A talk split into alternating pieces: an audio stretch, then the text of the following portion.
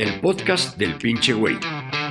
Prem Dayal, con su estilo irreverente, nos comparte 30 años de experiencia en el desarrollo de la conciencia y nos inspira a encontrar una mejor y más gozosa comprensión de la vida.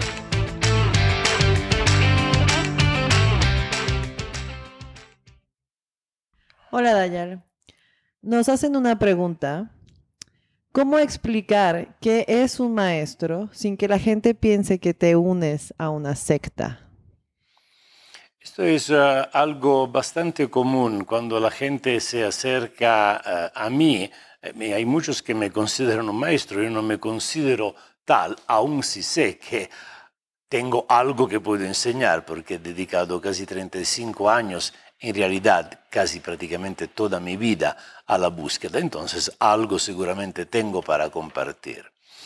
Eh, una secta tiene un dogma, tiene un objeto de es como una religión. ¿no? Al final, eh, los católicos son una secta. Okay, el hecho que son muchos uh, millones, cientos de millones, no quitan el hecho que sean una secta. O sea, creen en algo, tienen un libro sagrado, tienen un sistema de creencia, tienen dogmas, uh, tienen uh, rituales. esto, todos estos aspectos crean la secta. E un maestro, al contrario, no tiene ningún libro sagrado, no tiene ningún dogma, no tiene ningún ritual. El maestro es simplemente alguien que inspira los demás a encontrar su propia verdad. Mi eh, maestro Osho, por toda su vida y hasta ahora viene considerado el jefe de una secta, en realidad decía a sus discípulos, no escuchen mis palabras como escuchas un sermón, escucha mis palabras como escuchas el canto de los pájaros o el sonido de una cascada. Cualquier elemento de la natura, de la naturaleza, cualquier persona que ni siquiera viene considerada espiritual puede ser tu maestro. La cualidad del maestro no es una cualidad intrínseca al maestro, es una cualidad del discípulo en reconocer algo en alguien. Tu perro puede ser tu maestro y no es jefe de una secta, porque lo ves en su inocencia y te enseña algo. Una planta de tu jardín puede ser tu maestro, porque solo mirándola cada día te recuerda el silencio del cual tú eres parte, el misterio del cual tú eres parte. El carpintero bajo de tu casa puede ser tu maestro sin que ni siquiera él se dé cuenta, porque eres capaz de ver la forma en la cual toca la madera, en la cual es capaz de transformar la materia dejándose guiar por una inspiración. Cualquiera puede ser un maestro. Depende de la inteligencia, de la sensibilidad del discípulo. Es por esto que yo no me pongo como un maestro, pero puedo entender que hay unos que me consideren tal y que me usen como tal. Bienvenidos. Yo también tuve muchos maestros. El, la, el asunto de considerar a alguien que te enseña algo a nivel espiritual como el jefe de una secta es el miedo de que las sectas constituidas tienen que alguien le quite unos uh, supporters, ¿no? unos partidarios. Si unos católicos vienen, van con Osho, unos judíos van con Osho, eh, inmediatamente se ponen nerviosos porque dicen, puta, me quitas votos, me quitas poder. Yo he invertido. Hay quien dice que la Santa Madre Teresa de Calcuta aparte de tantas cosas que dicen, chismes, etc. Pero en realidad lo que hacía era convertía hindúes en, en católicos. Entonces, todas las veces que tú uh, que retas, hay alguien que reta la, las creencias comunes, eh, consolidadas, donde instituciones han creado su poder económico y político, claro que te dice, ah, es una pinche setta, cuidado. Hay un amigo español que vino simplemente aquí conmigo, no porque yo sea su maestro, porque pensé, pensó que yo podía enseñarle la meditación. Su familia está furiosa conmigo. Yo no le pedí nada a este amigo. Al contrario, lo, lo apoyé porque llegó aquí contra la opinión, el, el querer de la familia, por lo tanto, sin dinero, etc. Él vino de forma muy inocente. Yo veo, intuyo algo que tú me puedes enseñar, entonces quiero estar cerquita de ti por un rato. Muy bien, ¿a quién le, a quién le impides de estar cerca de ti cuando tienes algo para compartir? Y no le he cobrado. Y yo cobro por mi trabajo además, porque vivo de esto. Me encantaría poder hacer como hacen los uh, místicos uh, tradicionales, vivir de lo que me llega. Lo haría, pero vivo, he decidido de vivir no en el campo donde podría hacerlo, sino he decidido de vivir en una ciudad y hacer uh, crecer mi trabajo. Entonces tengo que estar, aceptar las reglas del mercado. Por lo tanto, entiendo eh, los maestros, o al menos todos los que los discípulos pueden reconocer como tales, son una provocación a los status quo. Porque los maestros, los maestros producen un despertar y el despertar es inevitable que el despertar suceda acerca del sueño en el cual el status quo los ha inducido. ¿Qué hizo Jesús en Israel, en Palestina, cuando empezó a ser el jefe de una secta? Era una provocación insoportable para los judíos, porque despertaba los judíos da el sueño del judaísmo. La sociedad te educa para que tú sea adecuado al tipo de sociedad, a las expectativas que la sociedad tiene sobre de ti y que tú nutra y apoye el poder constituido que siempre religión y política van juntos, son partners en el mismo business. Entonces que llegue un pinche güey que te ofrece una, un ángulo diferente para ver las cosas y repito, ni siquiera esto es correcto. El maestro no te ofrece un ángulo diferente. Simplemente te pone la duda que el ángulo desde el cual tú ves la realidad sea el único ángulo. Yo no enseño nada. Osho, que es mi maestro, no enseña absolutamente nada. Osho ha despertado en mí una inteligencia, una capacidad de juicio autónoma, veo las cosas de forma fresca, me tomo la responsabilidad de mis errores, sono in un proceso de continua transformación. Esto es lo que ha inspirado en mí mi maestro. No, me, no es que yo veo el mundo así como lo veía él. De hecho, tantas veces yo digo, no soy responsable de las palabras de mi maestro y de las acciones de mi maestro. Yo soy responsable de las mías. El hecho que Él me haya inspirado a ver con mis ojos no hace que mis ojos son los suyos.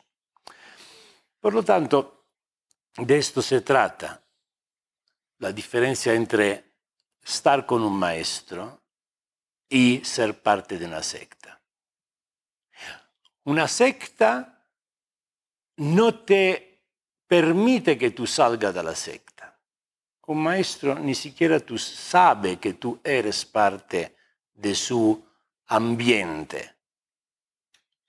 Una secta tiene inversión en su discípulo, es un votante. El maestro no tiene ninguna inversión en sus discípulos. Y repito, la cuestión de discípulo maestro no depende del maestro, depende del discípulo. No es que yo te hago mi discípulo, eres tú que me haces tu maestro. De esto se trata. El discípulo es totalmente libre. El perteneciente a una secta no es libre. Prueba a quitarte de la religión católica, vas a ver cuánta gente te va a criticar. Si uno viene conmigo a aprender la meditación y después un mes se va, nadie lo critica. Ni yo me doy cuenta casi, a menos que sea una persona muy cerca de mí. Y nunca digo, ah, se fue. Siempre digo, wow, qué bien que te va, significa que has agarrado lo que necesitaba agarrar para poder hacer tu camino. Esto es todo. ¿Ok? Dai, y sobre todo cuando empezamos en este camino, queremos compartir lo que hemos encontrado aquí. Y creo que al principio se dificulta como explicar lo que hemos encontrado o lo que estamos haciendo en este momento. Em, entiendo, es muy humano. Cuando tú encuentras algo bueno, quieres compartirlo con todo el mundo, no solo con las personas que amas. Te gustaría meterte a, la ventana y empezar a gritar, ¡eh! Vayan a ver esta película, está toda madre, lean este libro, no saben, vayan a este lugar, hay un panorama maravilloso. Claro, esta es parte de la compasión humana, de la naturaleza humana. Cuando tú encuentras algo, si tú sabes cocinar, quieres que la gente coma lo que tú sabes cocinar. Esto es muy natural. Pero tú me has escuchado seguramente decir muchas veces, no hablen de su experiencia, especialmente al principio. Yo hago exactamente el contrario de lo que hacen los del coaching. Es por esto que ellos tienen más éxito que yo. Los del coaching te dicen, tú eres un fracasado si no eres capaz de traerme cuatro personas. Ahí vas a demostrar que tienes poder empieza a traerme cuatro clientes y ahí te gradúas. Yo te digo, ni siquiera hables de esto, porque al principio tu experiencia es muy tierna, es muy frágil. Entonces, eh, es fácil que si tú la expones con el entusiasmo y la inocencia de alguien que descubre algo nuevo, es fácil que las sectas de la cual hablábamos hace un rato, hagan de todo para destruirte. Ah, no haga, ya te están tomando el pelo, el pinche guru, la pinche secta, es una tranza, él se va a comprar las Rolls Royce como su maestro, y dado que el loco quiere muchas Rolls Royce todas iguales como su maestro, te, van a decir, oh, van a venir con argumentos muy inteligentes, racionales, y van a... Uh, molestar, disturbar la experiencia que necesita al contrario un poco de quietud, de silencio. Como una semilla tiene que tener tiene que ser cuidada para, de los agentes externos para que pueda aprender. Y una vez que prende, ahí también es una planta todavía eh, frágil, joven, espera que ponga raíces, que se vuelva un árbol, y cuando se vuelve un árbol, ahí sí, no va a ser tan fácil que alguien venga a ponerte dudas o tratar de romper, destruir este árbol. Siempre yo digo, no hables de tu experiencia de búsqueda interior. Cuando algo sucede, hasta cuando hablas de las mamadas, ah, participé en este curso, esta cosa aquí, esta técnica acá, ok. Pero cuando empieza verdaderamente a suceder algo dentro de ti, tienes que cuidarlo. claro que tú quieres compartirlo, ma hay una forma muy sutil para compartirlo. Cultiva esta semilla, continua a meditar permite que tu ser empiece a transformarse, a florecer. Ahí automáticamente las personas más sensibles lo van a intuir y se van a acercar a ti con una actitud totalmente diferente respecto a cuando tú vas a ser el misionero. Ah, ahora te enseño la técnica que te va a salvar. Inmediatamente creas resistencia. Pero si tú estás por tu cuenta, haz tu meditación, empieza a arreglar el mundo dentro y alrededor de ti, automáticamente los más sensibles van a decir, hey, ¿qué pedo contigo? ¿Qué te estás metiendo? ¿Cuál es esta nueva droga que has encontrado? Y ahí es el momento bueno para compartir algo. O, si tú ves que alguien está al borde del barranco, bien, en este, este caso sí, puedes decirle, hey, espera, prueba a hacer esta cosa, a mí me ha funcionado, no lo sé, pero ahí también vas a encontrar una disponibilidad mayor. Yo soy totalmente contrario y mi maestro también era totalmente contrario al proselitismo. Ir alrededor, tocar las puertas, timbrar el, eh, el, el timbre del portón y decir, hey, tengo la buena novela del nuevo Señor, ahí te voy a salvar la vida. ¿Quién eres tú para ir a molestar a la gente? Deja a la gente ahí donde está. Vuélvete tan luminoso que la gente te va a ver. Entonces no es que tú tienes que ir a tocar la puerta. La gente va a sentir que algo está pasando en la calle, se va a, asomar a la ventana y le va a decir, por favor, enséñame a bailar bien como bailas tú, a cantar bien como cantas tú. Enséñame cómo haces a tener una sonrisa tan buena onda. ¿Cómo haces a, ver que te he quitado la jeta patológica que yo no me puedo quitar? Esto es lo que tú tienes que hacer. Esta es la forma mejor para compartir algo de, que tú sientes que es importante, que ha sucedido dentro de ti y y que tú quisiera que sucediera en todos, el, todos los demás, especialmente a las personas más cercanas, más cercanas a ti. Muchísimas gracias, Dayana. Gracias por escuchar otro capítulo del podcast del pinche güey.